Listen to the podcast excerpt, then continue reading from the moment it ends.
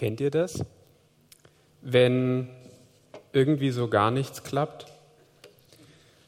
Wenn eine Sache schief geht und dann die nächste und die nächste und das gerade an den Tagen, wo es am allerschlechtesten passt.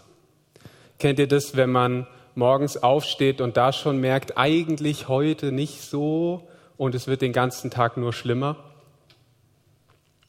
Vor vier Jahren, das war so ungefähr im März 2019, am Ende der Prüfungszeit von meinem dritten Semester in Eversbach hatte ich genau so eine Woche. Ähm, ich hatte alle bis auf eine Prüfung schon hinter mir und musste noch eine Hausarbeit schreiben. Abgabetermin war Ende der Woche und ähm, ich war schon ziemlich KO von all den Prüfungen davor. Die sind unterschiedlich gelaufen, paar gut, paar viel Gebet und Hoffnung, dass ich bestehe. Ähm, aber ich hatte ein Ziel vor Augen. Ich wollte endlich nach der Woche in die Semesterferien starten. Charlotte war in der Zeit noch in der Ausbildung und äh, konnte sich ihren Urlaub nicht selber legen in der Ausbildung. Aber an dem kommenden Wochenende hatte sie frei und dann konnte sie noch zwei Dienste tauschen, am Montag und Dienstag, sodass wir vier Tage am Stück zusammen wegfahren konnten. Das war cool, weil an keinem Urlaub, den sie hatte, hatte ich auch Semesterferien. Das heißt, es war ein bisschen kompliziert, so Zeiten zu finden, in denen wir zusammen wegfahren konnten. Aber das hatte ich im Blick. Bevor wir allerdings aufbrechen konnten, musste bzw. sollte unser Auto nochmal zum TÜV. Und es gibt keine gute Geschichte, die so anfängt. Auf jeden Fall haben wir uns Anfang der Woche einen Termin bei der Werkstatt bei uns im Dorf gemacht. Ähm, ich fahre das Auto zur Werkstatt und danach gehe ich nach Hause und fange an, mich an die Hausarbeit zu setzen. Am nächsten Morgen meldet sich die Werkstatt bei mir und äh, wie immer es war mehr kaputt, als man gedacht hat und es war noch um einiges teurer, als ich es mir erhofft habe. Und dazu kam ja auch noch der Preis für die Inspektion und die TÜV-Abnahme. Ich hatte also schon richtig gute Laune, die Woche fing schon gut an. Ich habe überlegt, wir haben überlegt, aber wir haben keine Möglichkeit gesehen, außer die Sachen reparieren zu lassen, weil wir hatten ja vor, danach nach Dresden zu fahren und das sind hin und zurück 1000 Kilometer und bisschen mehr und da war es jetzt keine Option, mit einem halb kaputten Auto zu fahren und dann auf der Strecke liegen zu bleiben. Also sagen wir der Werkstatt, bitte repariert das.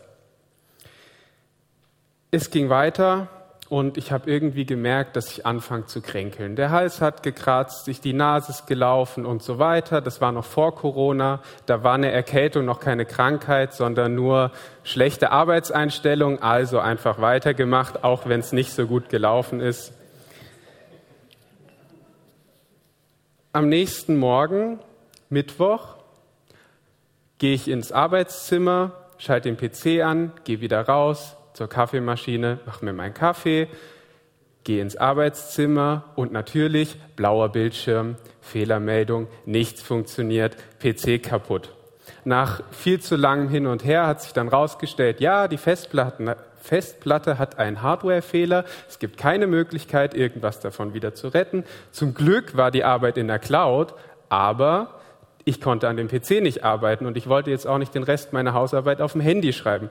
Also gucke ich auf dem Handy auf Amazon, ähm, gibt es denn Festplatten, die ich bestellen kann? Natürlich gibt es keine, die rechtzeitig geliefert wird und das Auto ist noch in der Werkstatt. Das heißt, ich habe den ganzen Tag bis mittags schlechte Laune.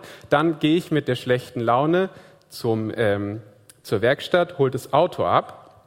Das Auto hatte dann glücklicherweise schon TÜV oder wieder. Ich durfte das bezahlen. Wir waren den Großteil unserer Rücklagen los. Ähm, und mit dem Auto bin ich dann in den Laden gefahren, habe eine Festplatte besorgt.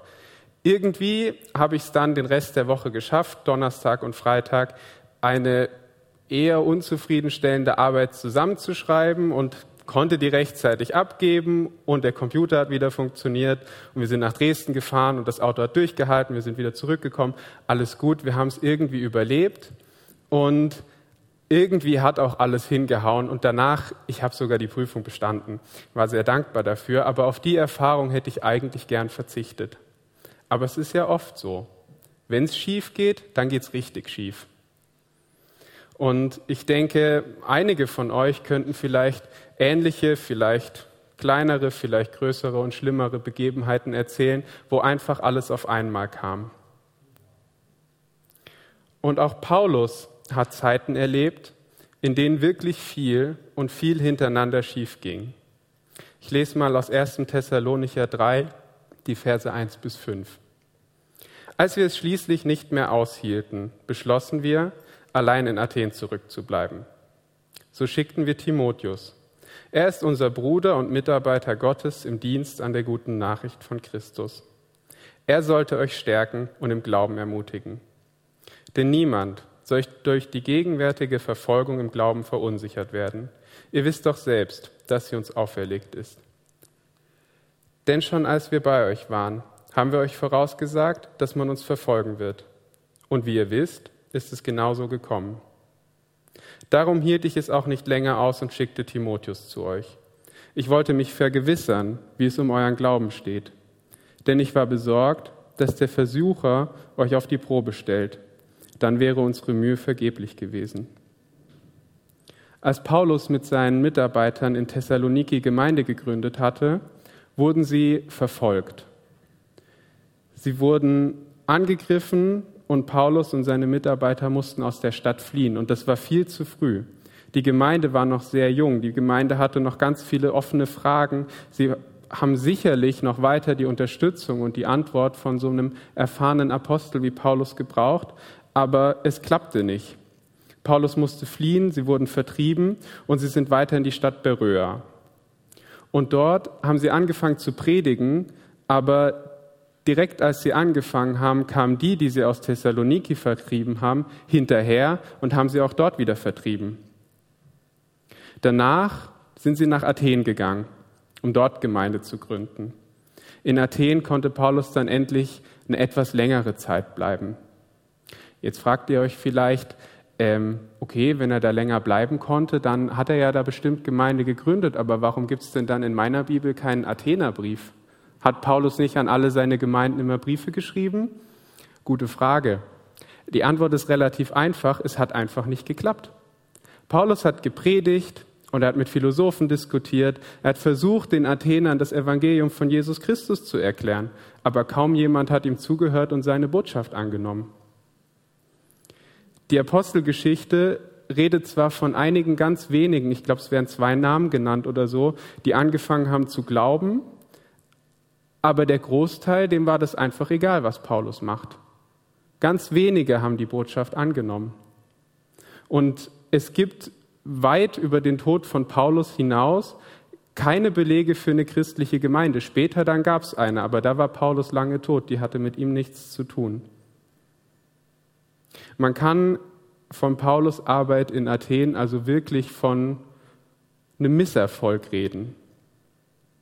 Gleichzeitig, während er so angestrengt in Athen arbeitet und nichts klappt, muss er sich die ganze Zeit sorgen um die junge Gemeinde in Thessaloniki, die er zurückgelassen hat, die er viel zu früh verlassen musste und von der er wusste, dass die Gemeinde dort weiter unter der Verfolgung leidet.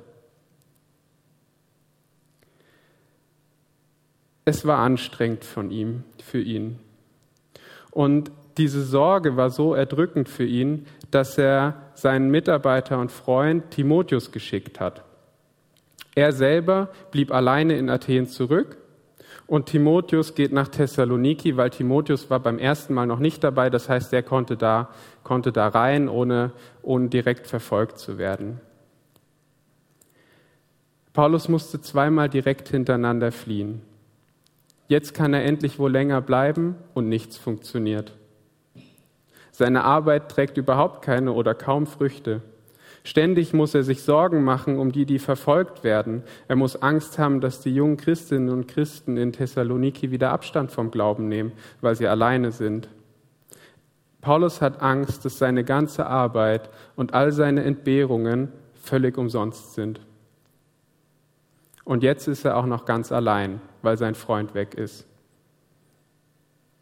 Aber der Text geht weiter. Inzwischen ist Timotheus von euch zurückgekehrt. Er hat uns erfreuliche Nachrichten über euren Glauben und eure Liebe gebracht. Außerdem hat er berichtet, dass ihr uns stets in guter Erinnerung habt und genauso nach einem Wiedersehen sehnt wie wir. Ihr habt euren Glauben bewahrt, Brüder und Schwestern. Dadurch habt ihr uns in dieser schwierigen Zeit und aller Verfolgung neuen Mut geschenkt. Ja, wir leben regelrecht auf durch die Gewissheit, dass ihr fest zum Herrn steht. Wie können wir Gott nur für euch danken? Zu groß ist die Freude, die ihr uns vor ihm bereitet. Tag und Nacht bitten wir von ganzem Herzen, dass wir euch von Angesicht zu Angesicht wiedersehen. Denn wir wollen euch all das geben, was an eurem Glauben noch fehlt. Das Wort, das Paulus hier gebraucht und was mit erfreuliche Nachrichten übersetzt wurde, ist Evangelion. Das ist das griechische Wort, von dem unser Evangelium kommt, die gute Nachricht. Und das Interessante ist, an keiner anderen Stelle, in keinem seiner Briefe verwendet Paulus dieses Wort Evangelion für eine gute Nachricht oder eine erfreuliche Botschaft, die nicht die gute Nachricht von Jesus Christus ist. Das hier ist die einzige Stelle, wo es um seine Sorge um die Thessalonicher geht, ist die einzige Stelle, wo er sagt, das ist eine gute Nachricht, dass es euch gut geht, dass ihr am Glauben und an der Liebe festgehalten habt. Das bedeutet natürlich nicht, dass Paulus die erfreuliche Situation in Thessaloniki mit der Erlösung der Menschheit durch Jesus Christus auf dieselbe Ebene stellt, aber es gibt uns einen Hinweis darauf, wie wichtig Paulus die ganze Sache war wie sehr die Sorge ihn belastet hat und wie sehr es als befreiend und erlösend empfunden haben muss, dass die Thessalonicher am Glauben an Jesus Christus festgehalten haben, obwohl es nicht leicht war, obwohl sie die Verfolgung erleiden mussten und obwohl er sie sehr früh verlassen hat und sie viel zu früh auf sich allein gestellt waren. Bemerkenswert finde ich auch, was Paulus genau für diese gute Nachricht hält. Er sagt nicht, die gute Nachricht ist, Timotheus hat berichtet, ihr habt großartig gestaltete Gottesdienste mit fantastischen Theaterstücken. Er sagt auch nicht, die gute Nachricht ist, dass ihr in allen Lehrfragen die perfekten Antworten habt oder dass ihr die beste Struktur oder Leitungsstruktur in eurer Gemeinde habt, dass die Musik so schön ist, die Predigten so toll sind, euer Gottesdiensthaus so hübsch gestaltet ist und der Begrüßungsdienst so nett ist oder sonst irgendwas. Das, was für Paulus der ausschlaggebende Punkt ist, ist, dass die Thessalonicher an ihrem Glauben an Jesus festhalten und untereinander in sichtbarer Liebe leben. Glauben und Liebe, daran wird die Gemeinde beurteilt. Und alles andere ist erstmal zweitrangig. Dass Glauben und Liebe in beeindruckender Weise gelebt werden, das ermutigt Paulus ungemein. Man merkt richtig, wie er aufatmet wie er vor Freude über den Glauben der Thessalonicher keine Worte mehr findet und einfach nur Gott dankbar ist, wo doch bei ihm selber gerade alles schief läuft. Durch den Glauben anderer bekommt Paulus neuen Mut geschenkt. Das sagt er selber. Aber das ist irgendwie interessant, oder? Irgendwie komisch. Soll nicht der eigene Glauben uns Kraft schenken? Soll nicht die eigen, der eigene Glauben, das eigene Gebet zu Jesus uns Kraft schenken? Glaubt Paulus einfach zu wenig oder zu schlecht? Vor einigen Jahren, schon vor meinem Studium, habe ich mal ein Zitat von Dietrich Bonhoeffer gehört, was ich erst ziemlich komisch fand, weil es nicht so wirklich zu dem gepasst hat, was ich immer so über den Glauben gehört habe. Aber über die Jahre habe ich immer mehr gemerkt, wie, wie viel Wahrheit da drin steckt. Das Zitat ist, der Christus im anderen ist immer stärker als der in der eigenen Seele. Der Christus im anderen ist immer stärker als der in der eigenen Seele. Komische Aussage, aber irgendwie auch wahr. Es gibt Zeiten, in denen man selbst einfach nicht mehr weiterkommt, in denen so viel schief geht, dass man selbst keine Perspektive mehr hat. Wie wichtig sind da Menschen, die mit ihrer Liebe und ihrem Glauben neuen Mut schenken. Menschen, die für einen da sind und die mit ihrem Glauben ansteckend sind. Damit meine ich natürlich keine geheuchelte Freundlichkeit oder total unangemessenen, übertriebenen Optimismus, sondern ehrliche, ungeheuchelte Anteilnahme und Unterstützung. Und damit wir wenn wir selber in so Situationen sind, wenn wir selber solche Menschen brauchen, wenn wir gute Ermutigerinnen und Unterstützer brauchen. Menschen, die glauben und lieben, wo wir selbst längst an unsere Grenzen und darüber hinaus gekommen sind. Dafür ist es wichtig, dass wir selbst auch zu solchen Menschen werden oder welche sind. Lasst uns, wie die vier Menschen aus dem Theaterstück vorhin, zu Menschen werden, die allen Umständen zum Trotz ihren Freund zu Jesus tragen, die auch wenn es schwer ist und auch wenn Widerstände da sind, sich einsetzen für den, der am Boden liegt und der aus eigener Kraft nicht mehr aufkommt und nicht weiterkommt. Wenn es normal ist in unserer Gemeinde, in unserer Gesellschaft, dass jemand, der schwach ist und am Boden liegt, aufgehoben und getragen und unterstützt wird, dann ist die Wahrscheinlichkeit, dass wenn ich da liege, ich auch getragen werde, sehr viel höher.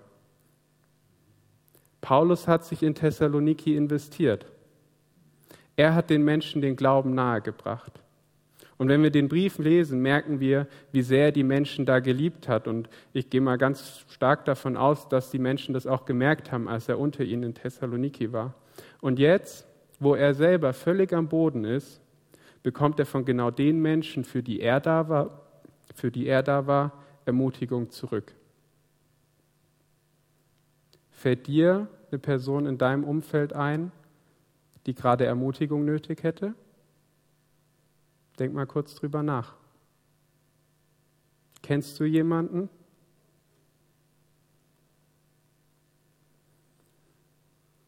Das Kapitel schließt mit einem Gebet ab von Paulus für die Thessalonicher.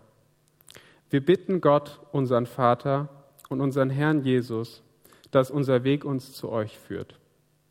Der Herr lasse eure Liebe zueinander und zu allen Menschen über jedes Maß hinaus wachsen. Sie soll so groß werden wie unsere Liebe zu euch. Der Herr stärke eure Herzen, damit ihr untadelig und heilig seid. So könnt ihr dann vor unseren Gott und Vater treten und seid bereit für den Tag, an dem unser Herr Jesus mit allen Engeln wiederkommt. Amen. Was für ein schönes Gebet, was für ein krasses Gebet. Der Herr lasse eure Liebe über jedes Maß hinaus wachsen. Das wünsche ich mir. Das wünsche ich mir für mich und das wünsche ich mir für uns. Und auf der einen Seite ist es Gottes Wirken, der diese Liebe wachsen lässt. Und darum dürfen und müssen wir beten. Aber auf der anderen Seite sind auch wir in der Verantwortung, Schritte zu gehen. Und darum habe ich eine kleine Hausaufgabe für die nächste Woche für dich. Wenn dir gerade jemand eingefallen ist, eine Person, die Ermutigung braucht, dann werd doch diese Woche mal ganz konkret und back der Person ein Muffin. Oder du machst irgendwas anderes, womit du der Person was Gutes tun kannst. Aber ich finde, Muffins sind ein guter Anfang, weil Liebe geht ja auch durch den Magen. Das verstehen alle. Aber egal, welche Art der Ermutigung du dir aussuchst, sei mutig und tu jemandem was Gutes. Sei für andere da, hör ihnen zu. Und wenn die einzige Person, die dir gerade eingefallen ist, du selber bist, weil du gerade wirklich völlig fertig bist, dann möchte ich dich ermutigen, das mit jemandem zu teilen und es nicht für dich zu behalten, auch wenn es schwer fällt, Schwäche einzugestehen. Paulus war ganz offen. Paulus hat geteilt, wie schlecht es ihm ging und ehrlich gesagt, was ihn beschäftigt, statt das selber runterzuschlucken. Und er wurde ermutigt. Also darfst du das auch. Amen.